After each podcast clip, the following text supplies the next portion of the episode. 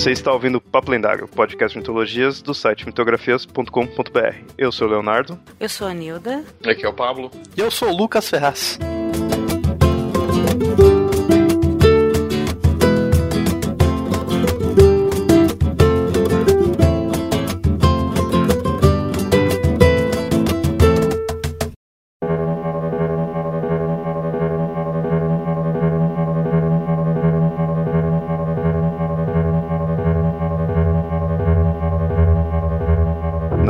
De 8 de junho de 793, um grupo de vikings remou seu barco mansamente pela neblina até a praia inglesa.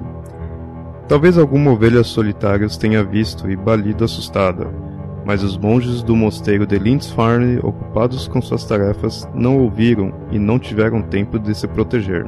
O brutal ataque surpresa abalou toda a Inglaterra, então sob o domínio dos saxões, e espalhou medo pela Europa, dando início ao que os historiadores chamaram de Era Viking.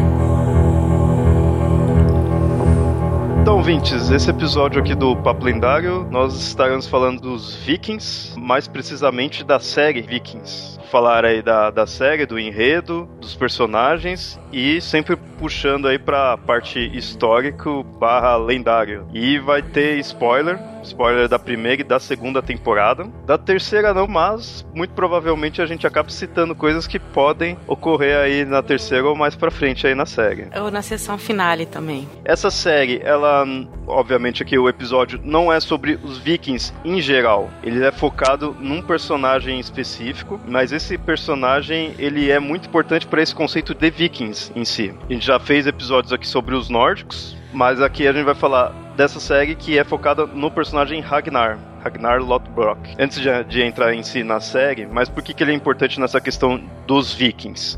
Porque ele começou com a investida a oeste da, da região mesmo dos nórdicos, né? Noruega, Dinamarca, assim. Que aí foi chegando às terras que mais futuramente iria se tornar a Inglaterra. E foram essas invasões que deu origem ao que é chamado de Era Viking. Ele também fez várias incursões na França também. Ele e os filhos dele, que deixaram os franceses de cabelo em pé.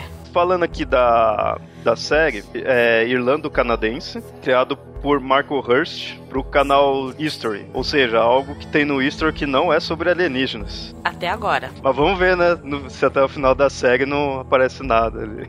Nela a gente vê o Ragnar sendo o principal personagem, ele sendo um fazendeiro, fazendeiro nórdico que aí começa a fazer as explorações para a Inglaterra. Na verdade não é Inglaterra, né? Na época ainda não tinha se formado mesmo um, um, único reino ali. Interessante notar que desde o começo a série, apesar de ser um pouco mais histórica, ela tem uma se volta um pouco pro lado mitológico, porque tem aquela aquela coisa dúbia de que ele vê o Odin, né, e tal, aparece um velho para ele com o corvo no ombro, tapa olho e tal. No, no primeiro episódio, eu lembro que eu assisti assim, eu tá, vamos ver, vamos ver como que é isso daí. Aí eu vi lá ele olhando pro Odin, eu fiquei, hum, Será que vai ser mais pé no chão? Será que já vai ir de uma vez pra parte mística e mítica? Mas sempre fica mais nesse meio dúbio, assim, mas o dúbio que ele passa, muitas vezes, é essa questão assim, é o que os personagens estão vendo, é o que os personagens estão achando. Estão vendo porque acreditam que aquilo existe. E aquela é a crença daquele povo. Nisso eu gosto dessa série. Eles acreditam naquilo e realmente acreditam naquilo. Isso faz com que eu não consiga deixar de comparar isso com duas obras. Um que é em livro, que é o do Cornwell, pela essa questão. Esse passa ali numa, numa outra época, onde você vê que os personagens acreditam na parte mística e religiosa deles, e para eles aquilo lá faz sentido, mas para nós não chega a mostrar de uma vez se é místico mesmo ou não. E outra comparação que eu faço é com o seriado Roma. Roma eu pessoalmente adoro e ela é bem fiel à parte histórica. Eu cheguei a ter alguns spoilers porque eu fui pesquisar mais sobre a história. Então eu vi quem morria, quem não morria. O Vikings, ele eu imagino que ele talvez não seja tão fiel à história quanto o Roma, mas assim, porque ele já se baseia em algo que não é tão histórico assim. O Ragnar, ele é um personagem semi-lendário. Então tem muitas versões da história dele, pessoal fica em dúvida de quando que ocorre, eh, quando que ocorreu mesmo, né, a vida dele, ou certos momentos da vida dele, o que de fato ocorreu ou não. É interessante notar que também porque se passa na Alta Idade Média e numa cultura que não tem como costume registro escrito da, da, das histórias deles próprios, né? Então fica essa dualidade mesmo, não dá para saber o que aconteceu, o que não aconteceu, o que se passou com vários líderes vikings e foi amalgamado numa figura semi-histórica, mítica. Então, diferente do Roman, que ele tem uma linha mais fiel para se seguir, mesmo até que o Roma tivesse algumas liberdades, alguns personagens que não existiam e tudo mais, o do Vikings ele já tem essa liberdade muito maior. E os próprios criadores assumem essa liberdade, que é para ter um ritmo melhor e porque tem coisa que a gente fica de fato na dúvida. Se tem dúvida se ocorreu em tal ano ou em outro ano, ou se de fato aconteceu ou não. Principalmente eles todos falando inglês, né? Todos eles falam inglês, mas quando há o encontro com outra cultura, eles fazem questão de deixar claro que são línguas diferentes, né? De, pessoa, é, povos diferentes se encontrando. Pelo menos eles tiveram esse, esse cuidado, né? Não ficaram aquela coisa, povos diferentes se encontram e continuam falando a mesma língua. Eles estão falando outra língua, a gente que está com o Babelfish para entender. mas entre eles você vê que tem essa, esse problema da, da linguagem, né?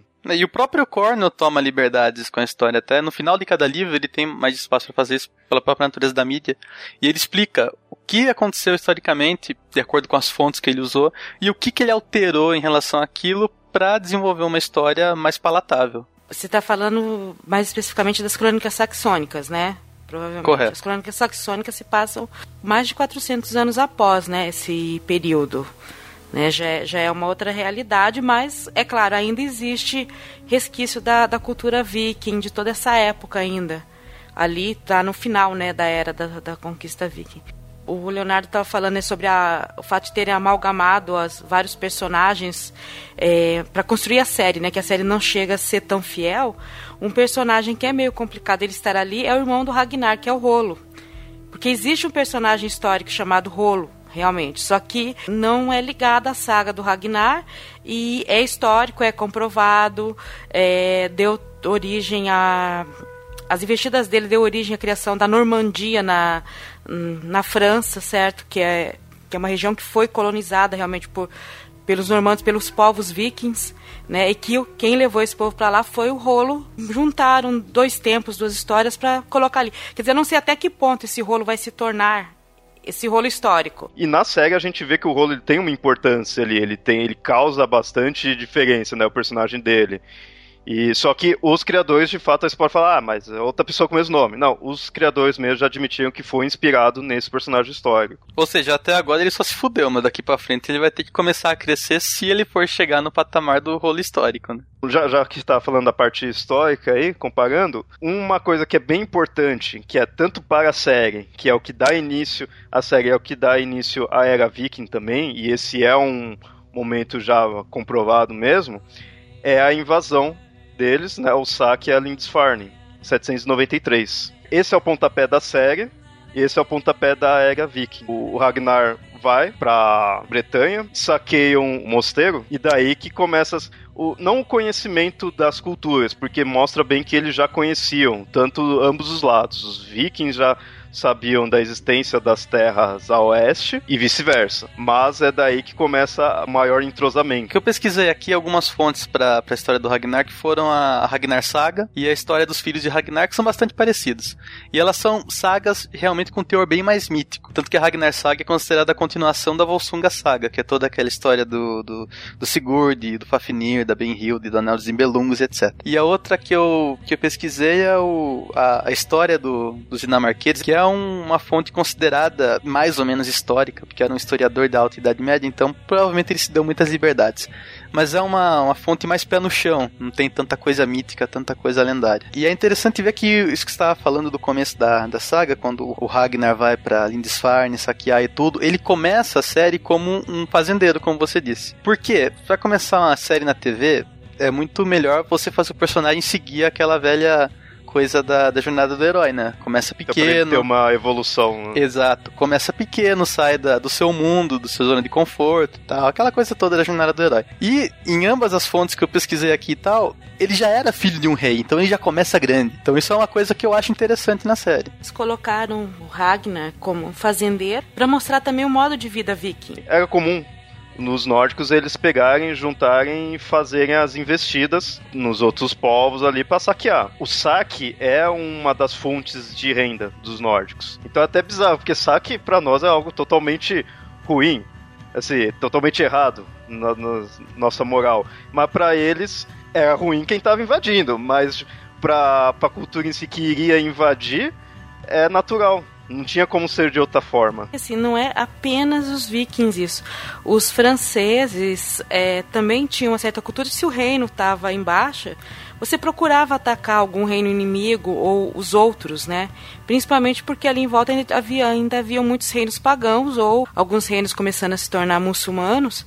Então você tinha até desculpas para fazer ataques. Quem ficou muito horrorizado com o ataque viking foram os franceses, estava no começo da dinastia carolíngia, né, os herdeiros de Carlos Magno. E eles ficavam horrorizados porque atacavam a igreja, mas eles também tinham o costume de fazer alguns ataques em volta, em nome inclusive de Guerra Santa. Então não era tão incomum assim até dos reinos em volta. E uma outra característica que a gente fala viking, vikings não é o nome do povo. Vikings é o nome dessa atividade de sair ao mar, tanto para saquear como para negociar. Há fontes que indicam que os vikings tinham muita relação com os povos eslavos, com algumas cidades que depois se tornar, é, que se unindo se tornaram a Rússia, né, o início da Rússia. E uma dessas cidades, que era chamada Novgorod, eles não saqueavam. Lá era um entreposto comercial onde eles levavam, vendiam as coisas e compravam coisas para trazer. Então, não era só saque, eles também tinham algumas relações comerciais, principalmente a leste. No começo da série até tem isso. O Jar quer ir novamente a leste e o Ragnar fala: pô, a gente só vai pro leste, só vai pro leste, não vai para outro lugar, né? Quer dizer, eles já, já conheciam ali, o povo já estava preparado, já tinha locais onde eles comerciavam normalmente. Tava complicado continuar indo pro mesmo lugar. Então, é, tem esse próprio negócio do, do saque na cultura viking, porque todos os povos. Na cultura germânica, né? Que é um termo mais abrangente. Que todos os caras queriam morrer em batalha lutando para ter a chance de entrar no Valhalla, ser escolhido pelas Valkyrias e ir pros salões de Odin, né? Tanto que tem aquele cara velho no final da primeira temporada que implora pro Ragnar para ser levado junto pela Inglaterra, que ele não queria morrer velho parado, sozinho. É emocionante essa, essa parte, né? Ele me deixa em lutar porque eu quero morrer. Isso daí que a gente falou dessas incursões que eles faziam para leste é o que dá início aí na série. Ragnar era um fazendeiro, então ele estava abaixo do Ur. Era o que controlava aquelas terras naquela região. Ele estava abaixo do rei, mas aí já estava acima ali dos fazendeiros, dos guerreiros locais. E ele queria sempre que o pessoal fosse pra leste, continuasse nos mesmos locais. E o Ragnar bate o pé e não, quer ir pra oeste para ter novas terras, né, novos locais para saquear. Na série a gente só vê essa ideia do Ur, e lá mostra só que ele estaria abaixo do rei, não fica mostrando o meio termo. Mas, é, historicamente, tem outros postos que seriam acima do Ur, até chegar ao rei de fato. O Earl, se eu não me engano, é um, um título ainda utilizado na Inglaterra, que seria equivalente ao conde, se não me engano. Sim, eu imagino que seja o conde, porque eu lembro que em algumas traduções, na série mesmo, colocavam como conde. O conde é aquele que cuidava dos condados. Os condados eram as regiões não onde moravam os hobbits, mas fica, mas Eu tava segurando essa piada aqui pra não estragar tua fala. mas sim aquelas regiões que ficavam na fronteira do reino. E se eu não me engano, o barão é aquele que cuidava dos exércitos. Ah, então você tinha lá uma terra onde você treinava os, os- os cavaleiros, você tinha os exércitos. O, o duque era um vice-rei, quase. Ele tinha esse, esse papel de vice-rei. Se acontecia alguma coisa com o rei, o duque era o, o, o que vinha seguir. Até mesmo por isso que muitos príncipes recebem o, o título de duque. Mas é, obviamente vai depender de, de cada reino, vai depender de cada, de cada organização, cultura. É, isso na série mostram que tem, mas eles não ficam dando tanta ênfase, principalmente no início. Depois, quando eles vão lá pra Inglaterra, acaba dando um pouquinho mais de ênfase por causa dos ingleses mesmo. Porque aí são vários reinos ali tudo. Mas na série acaba mostrando mais o quê? Tem o Earl, tem o rei, e quando eles vão pra Inglaterra, tem ali o- os reis que ficam com a picuinha entre eles, né? E tá com medo agora dos vikings. Não fica tão dando uma ênfase tão política. Primeira temporada eu percebo que ela se concentra mais em mostrar a cultura viking. E aí o Ragnar consegue fazer a primeira incursão à Inglaterra. Eu vou chamar de Inglaterra, né? Eu não sei que nome não era isso na época, mas vamos chamar de Inglaterra. Chame de Ilhas Britânicas. Boa, boa. É mais, é mais chique também.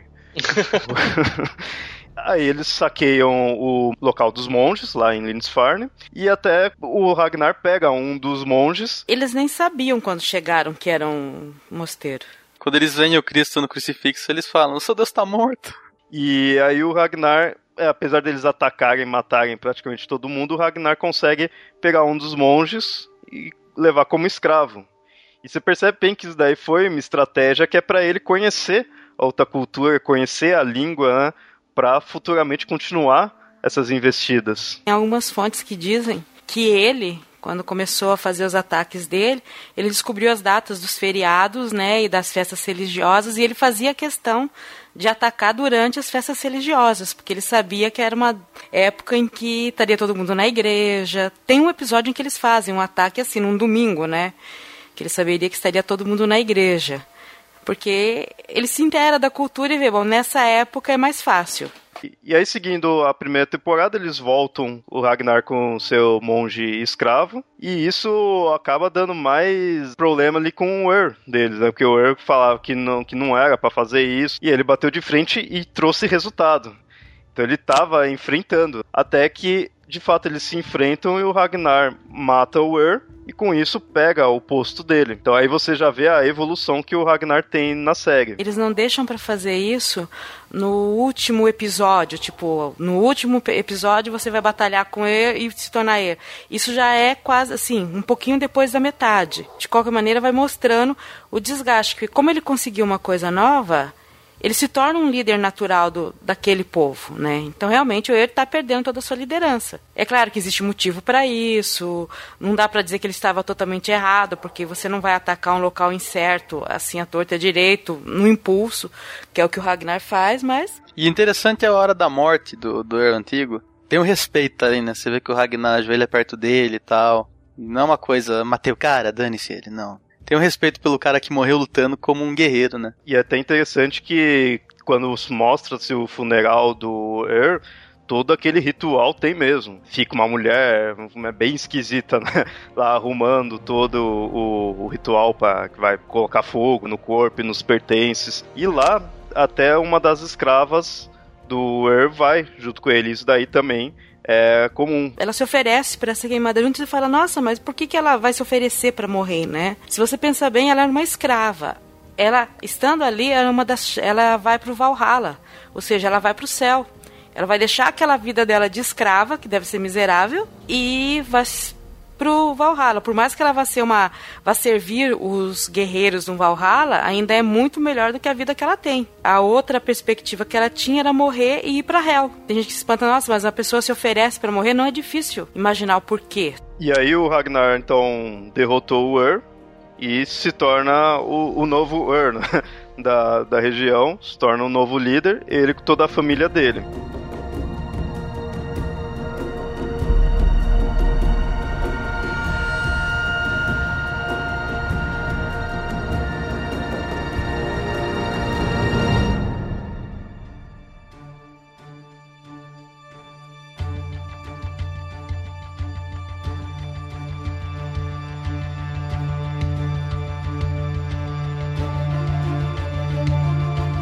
A gente falou que ele subiu junto com a família dele, então é interessante falar agora, né, desses personagens aí, ele por si só e o restante da família que são também personagens até certo ponto históricos. Ele, como a gente falou, que é o foco, e a própria mulher dele, a Lagerta. Ela tem um contexto histórico e o próprio estilo dela ela seria uma escudeira. É interessante ver que a, a lagarta não existe na fonte mais mítica. Ela só aparece na fonte, vamos dizer semi histórica, porque histórica de verdade não é. Mas ela só aparece nessa fonte como uma guerreira de verdade e a história de, de como ele conseguiu ficar com ela é exatamente o que ele conta no seriado no primeiro episódio, que ela colocou um urso e um cão para defender a casa dela E ele matou o urso com a espada e estrangulou o cão com as mãos e se casou com ela. Mas tem um, um, detalhe aí que quando a gente fala que ela é uma escudeira, isso é um pouco diferente dos escudeiros medievais. Porque o escudeiro, na Idade Média, na, na, na Europa, ele é o assistente do cavaleiro. Ele é, ele é o, o, servo que segura o escudo enquanto o cavaleiro está lutando no cavalo e quando ele precisa de escudo ele troca. No caso dos vikings, essa mulher escudeira, ela é a que luta de, com o escudo. Ela vai pra batalha com o escudo para poder lutar. Quando eles estão sendo atacados na, por muita gente, ou quando recebem um ataque de, de flechas, os escudos são super importantes, porque eles se fecham todos atrás dos escudos, né? Os escudeiros são lá para isso. No caso, ela é especializada em lutar com escudo, né? Então ela não usa outro tipo de arma. É claro que ela pode eventualmente usar outras armas, mas a especialidade dela é lutar com o escudo. Né? Até mesmo porque ela não tem tanta força para pegar, pegar o machado, lutar com o machado, ou alguma outra coisa assim. Então ela se especializa, as mulheres se especializam mais com o escudo nesse caso. Isso daí mostra uma coisa que a gente já citou em outros episódios, que fala que é os nórdicos tá, eles podiam até ser até certo ponto patriarcal, mas você vê certos conceitos neles que mostra que davam um valor diferente do que a gente tem aí da mulher. A mulher ia pra guerra, ela não se diferenciava tanto assim do homem de ter que ficar em casa e pronto. Não, era bem diferente. Inclusive no seriado dá pra ver claramente isso.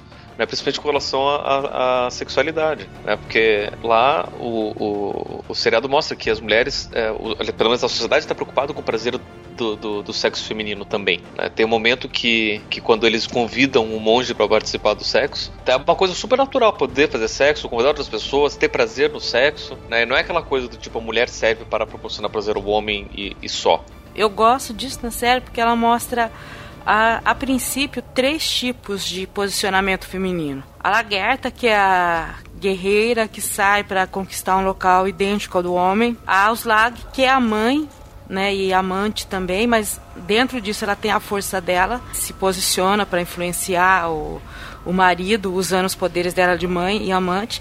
E tem também a Sig, se torna esposa do rolo, que ela também utiliza o que ela conhece de intriga, o poder do sexo, um poder mais sutil, mas aquele poder que está por trás também a Sig, que a gente acabou não, nem citando aí, mas ela era a mulher do, do Earl anterior. E ela vai e fica com um rolo, né? Se torna esposa do rolo. Quando ela precisa, ela vai e fica com o rei pra subir e conseguir o que ela quer. Mostra várias vezes que ela quer recuperar o poder que ela tinha. A Auslug já não. Ela já passa mais a ideia mesmo de ser esposa e mãe. Até eu acho meio bizarro, assim, bizarro não, mas eu achei interessante, na verdade, a mudança que tem nela, porque primeira vez que ela aparece, é uma coisa, assim, ela tá tipo fenomenal, sabe? É bem uma princesa, uma coisa deslumbrante.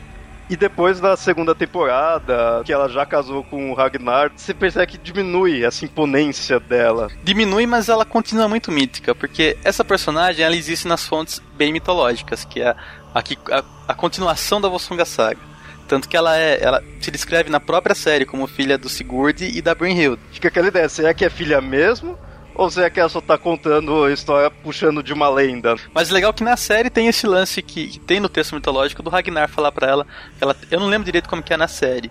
Mas no texto ele fala que ela tem que se apresentar para ele nem vestida nem despida. Que é a mesma coisa que acontece no texto mitológico. Uhum. É, é, é nem vestida nem despida, nem alimentada nem com fome, nem acompanhada e nem sozinha. E apesar de ela perder um pouco dessa, desse vislumbre que tem no começo, ela mantém essa ligação, a personagem mantém essa ligação com o lado mais mitológico nas pequenas coisas, nas profecias que ela faz. Que ela fala para ele, ó, oh, se você se deitar comigo antes de três dias que a gente casou aqui, o menino vai nascer errado, cara. E nasce, nasce o Ivar sem ossos. Depois de um tempo, quando vai nascer o, o Sigurd, né, ela fala que esse menino vai nascer com olho de serpente. E ele nasce, e no seriado aparece a pupila do menino, tem uma serpentezinha saindo assim. E essa mistura que tem no seriado entre o pé no chão do histórico e essa parte insinuada que liga com a mitologia, que torna um negócio tão legal. Típico de Channel. Não seja chato, tá bacana. Mas, mas é típico de Channel, né? Sim, Esperar é o que diferente desse canal? É típico, mas nesse caso eu gostei, eu lembro que eu falei, eu gostei muito porque eles mostram esse lado típico, mas até que ponto isso não é o que aquele povo acreditava e vivia. É, tem uma cena em que eles vão contar o que é o, o, Ragnarok. E assim, é uma encenação que você fica, putz, é isso que é o Ragnarok? Porque tem todo um jogo de sombra, de escuro, deles jogarem fumaça, de um povo estar vestido como se fosse lobo, ou como se fosse águias, ou como se fosse corvos, que seria como é, seria contado, né? Aquela coisa do xamã contando aquilo, aquele adivinho, né? Aquele xamã que eles têm lá contando essa história, que você percebe que eles vivem aquilo, né? Isso afeta muito o Ateustan, porque ele é um cristão e de repente ele está vendo aquilo. E essa cena tem uma fotografia tão linda. E também tem um negócio que o, o Flock pega e coloca umas ervas para queimar lá, que eu acho que dava um barato, hein? Que esses tipos de povos a gente sabe que utilizava muito alucinógeno em rito religioso. Então toda aquela coisa da, do jogo de fumaça, de luz e sombra e tal, e do, do Ragnarok ser contado de uma forma tão caótica, pode ter a ver com a erva que tava queimando ali, tava rodando o ar lá, né? Mas eu acho interessante essa parte que eles contam do Ragnarok, porque quando eles de fato contam pro Alterstan o que era o Ragnarok, não foi a primeira vez que ele perguntou. Ele já tinha é, ouvido o pessoal falar e questionado outras vezes, e o pessoal ficava meio incômodo, sabe, de falar.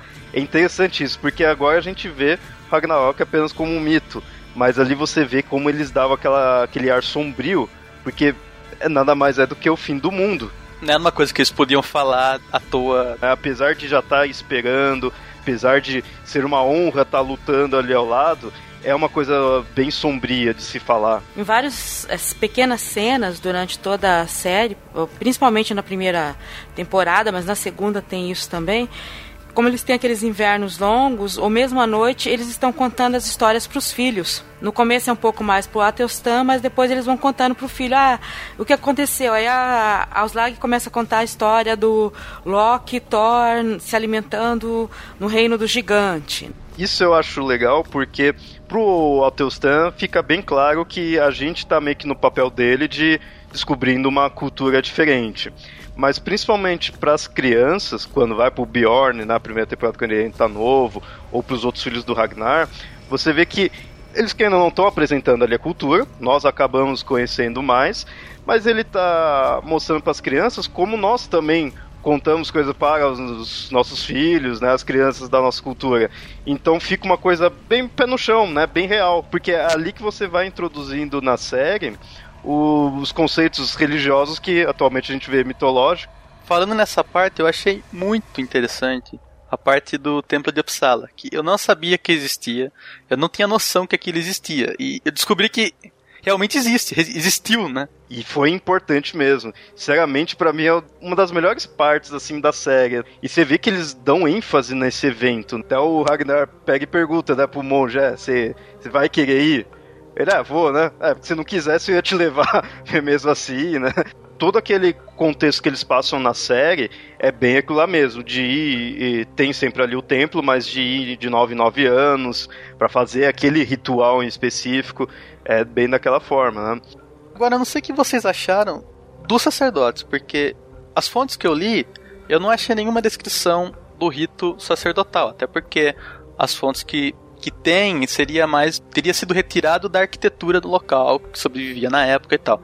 Mas é, a parte do sacerdote eu achei meio esquisita, porque eu particularmente vi ali um, um padre cristão, sabe, jogando água benta. Porque os caras têm uma, uma batina praticamente branca, e ele fala umas palavras e põe um raminho no sangue assim e joga nas pessoas o rito eu achei muito parecido. Do que eu pesquisei do templo de Uppsala, o que eu consegui pegar de informação foi o seguinte, que conhece-se que teve esse templo, foi-se importante, é para Thor, Odin e Frey. O principal relato que tinha foi, agora não lembro se foi um cristão que foi, cristão. não lembro direito, foi um cristão, né, que foi e relatou principalmente a parte dos sacrifícios. O mais fiel, talvez, à, à história mesmo, seja a, a parte da adoração mesmo dos deuses e do sacrifício. O templo não é no alto de uma montanha, ele seria numa planície. Ele seria rodeado, a parte mais alta seria o em volta, onde até ficaria o, o bosque sagrado, que é o bosque onde você pendura os sacrifícios, né? e o templo mesmo ficaria no meio dessa planície, ficaria na parte um pouco mais baixa. Mas o que me incomodou mesmo foi os sacerdotes, que, não sei, eu acho que eles poderiam ter ousado um pouquinho mais. Como é que seria o sacerdote viking? Não sei, não tenho a menor, não tenho a menor ideia, mas eu tô falando que a semelhança me incomodou um pouco. Então. Porque assim, se a gente for ver na, na cidade deles, eles têm o sacerdote deles, né, com os rituais próprios lá, que uhum. é o uhum. cara que, o profeta lá, o oráculo, que no caso ele seria cego, ele tem lá o, a, a visão além do alcance, mas é porque ele é cego e tudo mais. Mas se você vai ver todo o rito sacerdotal geral não é muito diferente o vestimenta ou alguma coisa assim. Eu, eu sinceramente, eu fico aqui pensando que tipo de, de roupa seria diferente, até mesmo que se a gente for ver, a roupa dos nobres é parecida, né? Só de é, cores sim. diferentes. Também é roupão, também é, é mas, tipo, nem, nem tanto a roupa, talvez, mas o ato dele. Parece que ele tá jogando água benta com as folhinhas, assim. Mas aí você tem os significados místicos e arquetípicos, né? É. A questão das, de você aspergir alguma coisa, das misturas, do, do próprio significado do sangue. Eu fico aqui pensando, né? Como é que poderia ser diferente, sendo que os padrões são semelhantes? Eu não consigo pensar em como que poderia ser diferente. Né? Até falar... mesmo porque dizem que muitos dos, dos rituais e tradições, tradições cristãs são derivados dos povos pagãos. Esse ritual de aspergir sangue também existe no, uh, no Templo de Salomão. Se você pegar as descrições, você também vai aspergir o sangue, né? Dependendo da. É mais no templo, alguma coisa assim, mas você tem esse ritual. Mas achei que principal é, foi interessante eles terem colocado dessa maneira na série, porque isso faz um link, acaba fazendo um link na segunda temporada com a Ateustan, que ele acaba voltando para as Ilhas Britânicas, é recapturado, e tem um momento em que ele vai numa missa e está vendo a consagração do corpo de Cristo e do sangue. E ele começa a ver todo aquele ritual e fazer a ligação. É o sangue, e aqui também é o sangue, é o corpo, e lá também é o corpo que é sacrificado. Naquela hora, pelo menos foi o meu entendimento, o Ateustan começa a perceber que a coisa não é tão diferente assim. Ele conseguiu ir um pouco mais fundo na interpretação do significado das coisas do que os outros padres que não tiveram a vivência de estar lá. Eu não né? sei se ele conseguiu fazer toda essa ligação que eu estou fazendo, mas na hora ele vê, né? Ele fala o sangue de Cristo, ele vê o sangue da, do homem que é sacrificado pingando. Querendo ou não, o que a gente tem mais de, de relatos, sim, pra saber de fato como foi essa questão do templo é essa parte dos sacrifícios, é igual da série. Há nove pessoas, nove homens, nove animais de várias espécies e eles ficavam, eram sacrificados e ficavam pendurados. Eu imagino que essa parte de pendurar nas árvores seja referência ao Odin. Portanto, é que cada árvore ali do bosque era considerada como se fosse uma divindade. E que nem mostrou no, na série, de ser os três deuses. O Frey, como eu falei, é da fertilidade, pediam para casamento ou algo relacionado à fertilidade em si. O Odin é, quando eles pediam para a guerra e pedia algo relacionado à fome, né? Se, se houvesse fome ou houvesse alguma praga, eles pediam para Thor. Isso que é interessante, porque Thor muitas vezes o pessoal vê como um deus guerreiro também, né? Um deus relacionado à guerra. Mas Thor também estava ligado à agricultura. É a principal a diferença dele, acho que dos outros deuses era a agricultura, né? Então é natural que para ele a parte da praga ou da fome seja ligado ao Thor, enquanto que guerra deixam para o Odin. E assim, esse não era um templo qualquer era bem famoso, era bem importante, e não era qualquer porque o próprio Frei, o próprio deus Frei, que ergueu esse templo.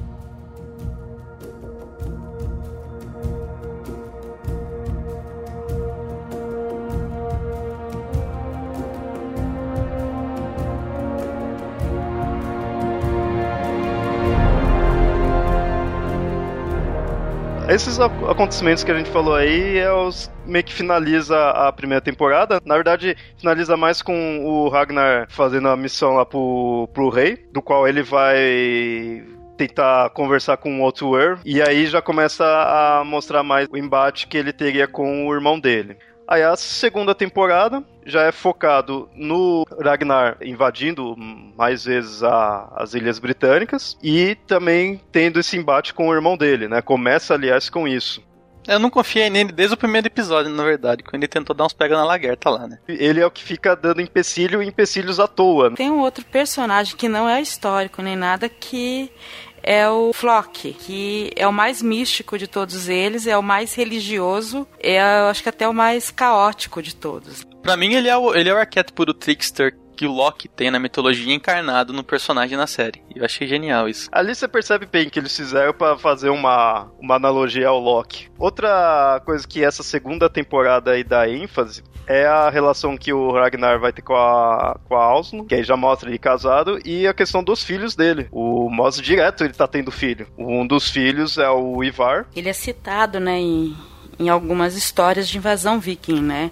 que alguns reis pagaram tributos tanto para ele quanto pro Ubi, Uber, uma coisa assim que é o outro irmão dele. E ele seria o Ivar sem ossos. Tem essa ideia de que de fato nasceu com um problema nos ossos. Tem outras versões, eu vi o pessoal falar, ah, não, mas não é que ele tinha algum problema, é que ele era ágil. Então é como se não tivesse os ossos. Então fica essa ideia, né? Cada um fala uma coisa. E uma coisa importante desse personagem, historicamente, é que ele derrotou o rei Aele. Ele derrotou porque ele se vingou. E o rei Aele, um rei que aparece na série, foi quem derrotou o Ragnar. Olha o spoiler aí do que nem teve ainda.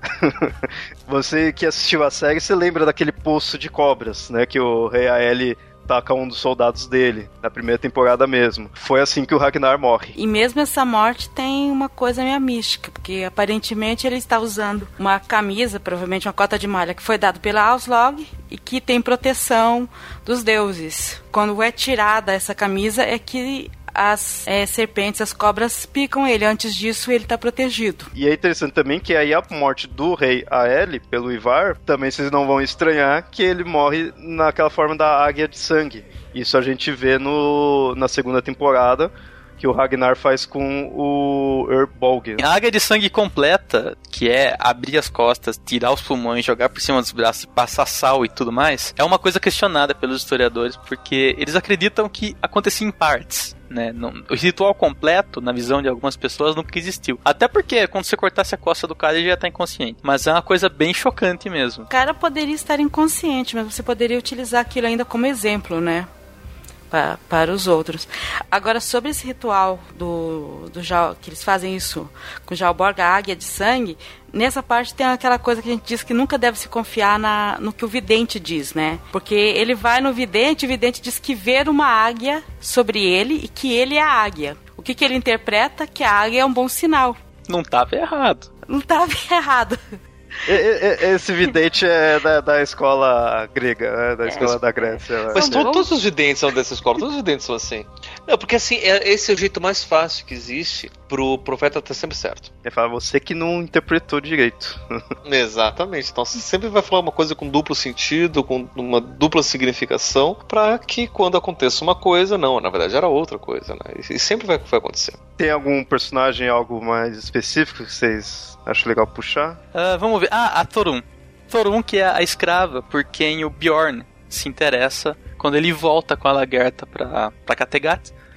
Que é interessante porque na fonte histórica que eu pesquisei, existe a Lagerta e a Auslug. Não existe a Torun. Na fonte mítica, a Lagerta não existe. A Lagerta seria uma personagem mais da parte histórica mesmo. Na fonte mítica, que é a Ragnar Saga, a gente tem o Ragnar casando com a Torun e depois com a Auslug. E a Torun, na, no mito, é muito legal, porque o pai da Torun seria um rei e ele dá uma cobra para ela criar. Sabe-se lá porque um pai daria uma cobra pra filha criar, mas ele dá. Ela vai alimentando São o bichinho. vikings. vai alimentando o bichinho, vai alimentando até que o bichinho vira um monstro, que ninguém consegue dar conta que come um boi por dia. E o rei fala: ferrou. Ele fala assim: quem conseguir matar essa cobra, eu dou a mão da minha filha em casamento. Aí o Ragnar, lá no reino dele, ouve isso aí e vai até lá. Aí ele pega uma roupa toda peluda, assim, uma roupa especial, assim. Em algumas fontes fala que ele joga areia, uma coisa assim. Na outra fonte fala que ele entra na água e depois ele sai para que o vento congele a roupa. E como ela é peluda, é para proteger da, da mordida da cobra. E ele vai até lá, e essa fonte é muito interessante, porque fala que ele tira o prego que liga a ponta da lança ao cabo e vai enfrentar a cobra. Aí ele enfia a lança na cobra e a cobra morre. Ele puxa a lança de volta e a ponta fica dentro da cobra e ele vai embora e ninguém vê ele. Aí no dia seguinte o rei fala: Pô, eu tenho que descobrir quem é esse cara. Ele pega a ponta da lança e convoca um, uma reunião com todo mundo e fala: ah, quem matou a cobra é quem tem a lança que encaixa nessa ponta. É, parece Rapunzel com sapato até. Cinderela. Aí versão nórdica, né? Cinderela. Ele vai. Exatamente, desculpa. Aí ele vai passando de guerreiro em guerreiro, Ragnar fala que é ele, a lança encaixa e ele ganha a Torun como esposa. O Lucas contou essa história aí do Ragnar, da roupa e tudo dele. Daí que veio o nome dele, o Ragnar Calças Peludas. é muito bizarro esse nome. Que ele teria vestido essa calças para matar a serpente da Torun. Beleza, matou, o rei chegou lá, falou para ele, falou, pô, calça peluda você tem, vou chamar você de Lothbrok. É como se davam os nomes. é muito legal essa, essa parte. E, só que na série a Torun não é isso, né? A Torun é uma escrava, não é uma nobre, e ela é o interesse romântico do Bjorn.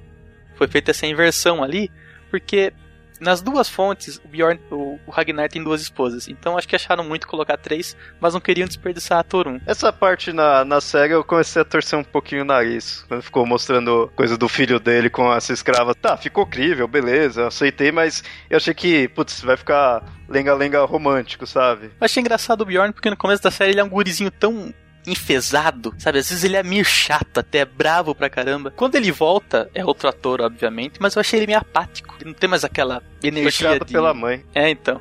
Ele perde aquela revolta. E que eu acho que ele acaba jogando essa revolta contra o marido da, da mãe dele, né? É, de certa forma, Porque eles a dar a entender de que, assim, eles foram viver lá, mas não é uma vida muito boa, porque inclusive a, a Lagerta acaba apanhando, né, do, do marido, né, que é um dos motivos que leva ela a matá-lo. Que também acontece na, na história do, do, dos dinamarqueses, que é a fonte meio histórica. O Ragnar separa da Lagerta porque ele não confia nela, porque ela teria colocado o urso e o cachorro na casa dela para matar ele mesmo. Diferente da Lagerta do seriado, que amava ele e tudo mais se separa dela e ela vai, casa contra o cara. Aí no fim ela acaba voltando com esse cara para ajudar o Ragnar quando ele pede uma mão. E ela mata o cara e ela vira Earl também. Ou seja, ele, como os autores fizeram, tiveram que fazer uma mescla aí de personagens e nomes, né? Utilizando e reutilizando nomes, coisa que, que é bem comum, né? O, o Cornwell também faz isso, utiliza os nomes que são famosos, mas em outro contexto histórico, mas para talvez homenagear né, esses personagens históricos ou lendários. O próprio Ragnar não existe como pai dos chefes da invasão viking no, nas crônicas saxônicas. Ele é um Earl menor que serve ao Ivar, ao Bjorn, etc. Isso é interessante, porque conforme eu fui vendo as diversas versões que teria do Ragnar e dos outros personagens, se você analisar de uma certa forma, passa a ideia de que assim, a gente tem certos relatos, tem certos relatos de tal nome, de que tal pessoa deve ter existido e que tinha uma determinada característica, sabe? Não tem muitos detalhes. Aí parece que vai se construindo a lenda, ou, ou parte da lenda, para se chegar nesse, nessas características nesse, nesse personagem. O próprio Ivar, como eu tinha falado, é o Ivar sem osso tem várias versões do porquê que ele é sem osso. Dá a entender que é mais certo que o personagem tenha existido do que o, os acontecimentos e as histórias sobre ele. Então parece que vai se criando as histórias para tampar o buraco ali do que não se conhece muito bem, e mesmo assim a gente ainda se mantém com um monte de buraco nessas histórias, né? Então não dá para ficar criticando nada assim da série em questão, ah, não é fiel. Tipo, tá sendo em cima de algo lendário mesmo. É, principalmente os nórdicos, os celtas, que são sociedades que não tinham a escrita. Até tinham, mas não usavam para registrar esse tipo de coisa recorrentemente. E passou por diversos filtros religiosos. É, porque os monges da Idade Média, queiram ou não queiram, eram os copistas, e quando copiavam, adicionavam a bel prazer para satisfazer as suas próprias pretensões religiosas. Ou seja, é culpa do Alteustan. Você vê que até um bom tempo atrás, assim, a história dos vikings é que eles eram um povo violento, que chegou saqueando. Quem contou essa história? Quem ficou depois para contar? Aí quando você vai se aprofundar melhor, a origem da família real inglesa, quer dizer, pelo menos dos plantagenetas e de boa parte da realeza eh, europeia, é, são descendentes do Rolo Lotbrook, do Rolo, que é Rolo Lotbrook não, do Rolo, que fundou a Normandia através de um acordo. Vários filhos, netos e bisnetos foram se casando e se tornando reis e se amalgamando ali. Então, aquele povo invasor, é, bárbaro, que atacava em dias de feriados e dias santos e não respeitava as igrejas, de repente está formando a elite e a nobreza. E aí que vai pondo a, os conceitos históricos e lendários. Quem lembra daquele episódio que a gente gravou do Anel dos Nibelungos, lá dá para você ver bem isso daí que em alguns momentos você vê uma relação bem forte com a mitologia, certas histórias ligadas puramente com os deuses, e aí você vai vendo versões dessa história já ligado mais aos reis, sabe? Os nórdicos, eles, se você for analisar, eles têm essa passagem de que tem a mitologia, tem as histórias mitológicas e tem as histórias dos reis que aí em alguns casos mostra que são descendentes dos deuses, vai passando a linhagem e aí tem feitos incríveis também, vai enfrentando os monstros, mas cada vez mais pé no chão, cita até os locais, cita que era o rei da Dinamarca, rei da Noruega. Isso falando dentro da própria Anel dos Nibelungos, né? Mas se a gente pegar num panorama maior, se vê o Anel dos Nibelungos é altamente mitológico, a Ragnar Saga, que é a continuação da, da Volsunga Saga, já é uma coisa mesclada ali, porque o Ragnar é meio histórico, os filhos do Ragnar são os caras da, do, do, grande exército, da grande armada viking que invadiram a Inglaterra de fato. Então você tem uma passagem clara da, do mito da, da, da que é uma valquíria, até os filhos do Ragnar.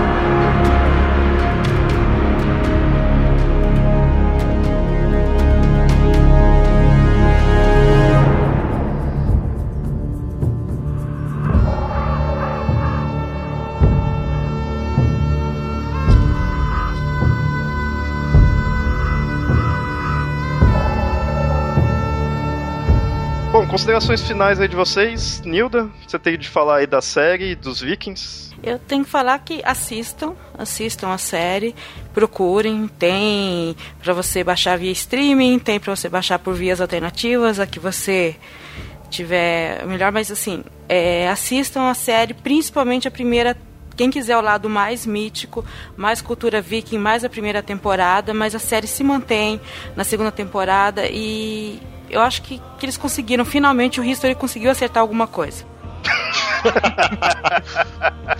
Porque tava difícil, vamos combinar. Calma não, que a série ainda não acabou.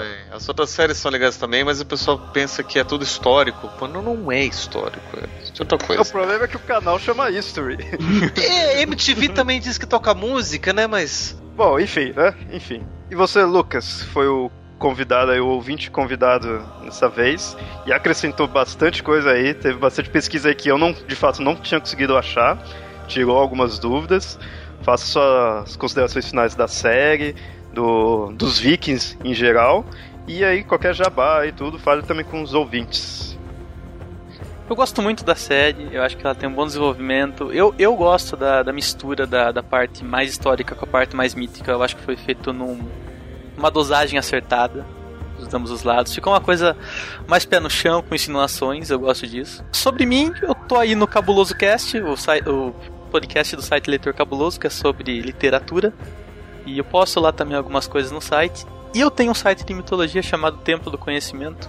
É, vai estar o link no post aí também pra vocês. E é isso. Muito obrigado. Bom, a gente que agradece. E você, Pablo? Uma coisa que eu acho bem legal também da, da série, principalmente com, com o personagem do, do, do, do Atelsan, que eles conseguem fazer um paralelo muito bacana com relação à ideia de religião. Porque, assim, na nossa sociedade, onde a maioria das pessoas é cristã, falar de uma outra religião, né, uma religião dita pagã, é nossa, é outra história, né? Não tem nada a ver, é só faz de conta, blá blá blá. Só que ali com Atelson, ele faz parte dessa religião que o pessoal não vive. E ali ele está imerso numa cultura onde os deuses são vividos e são vistos. Tem um momento na segunda temporada que ele, que ele discute isso, né?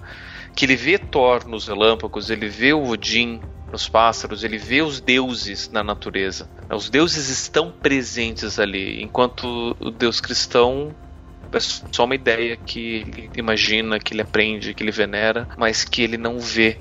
Né? E tem uma oração ali que ele fala né, é, o que está acontecendo, o que, que eu acredito, eu não sei no que acreditar, o que, que é isso, o que é aquilo. Né? E, e, e, é interessante né, ver essa, essa questão, porque fala bastante sobre a questão da religiosidade hoje. Né? A gente poder questionar e poder ver e refletir sobre isso. Né? E essa, eu gosto bastante dessa série por causa disso. Né? Meu personagem favorito é o, é o Atlas por conta dessa desse dilema que ele, que ele apresenta.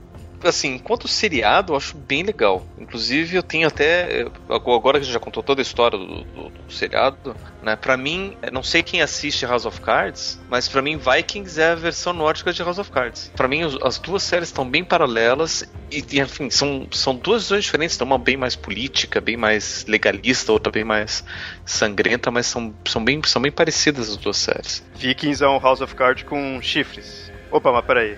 Vikings não usava chifres. Não, Não tem tem chifres. chifres. Não usa chifres. Vikings não tem chifres.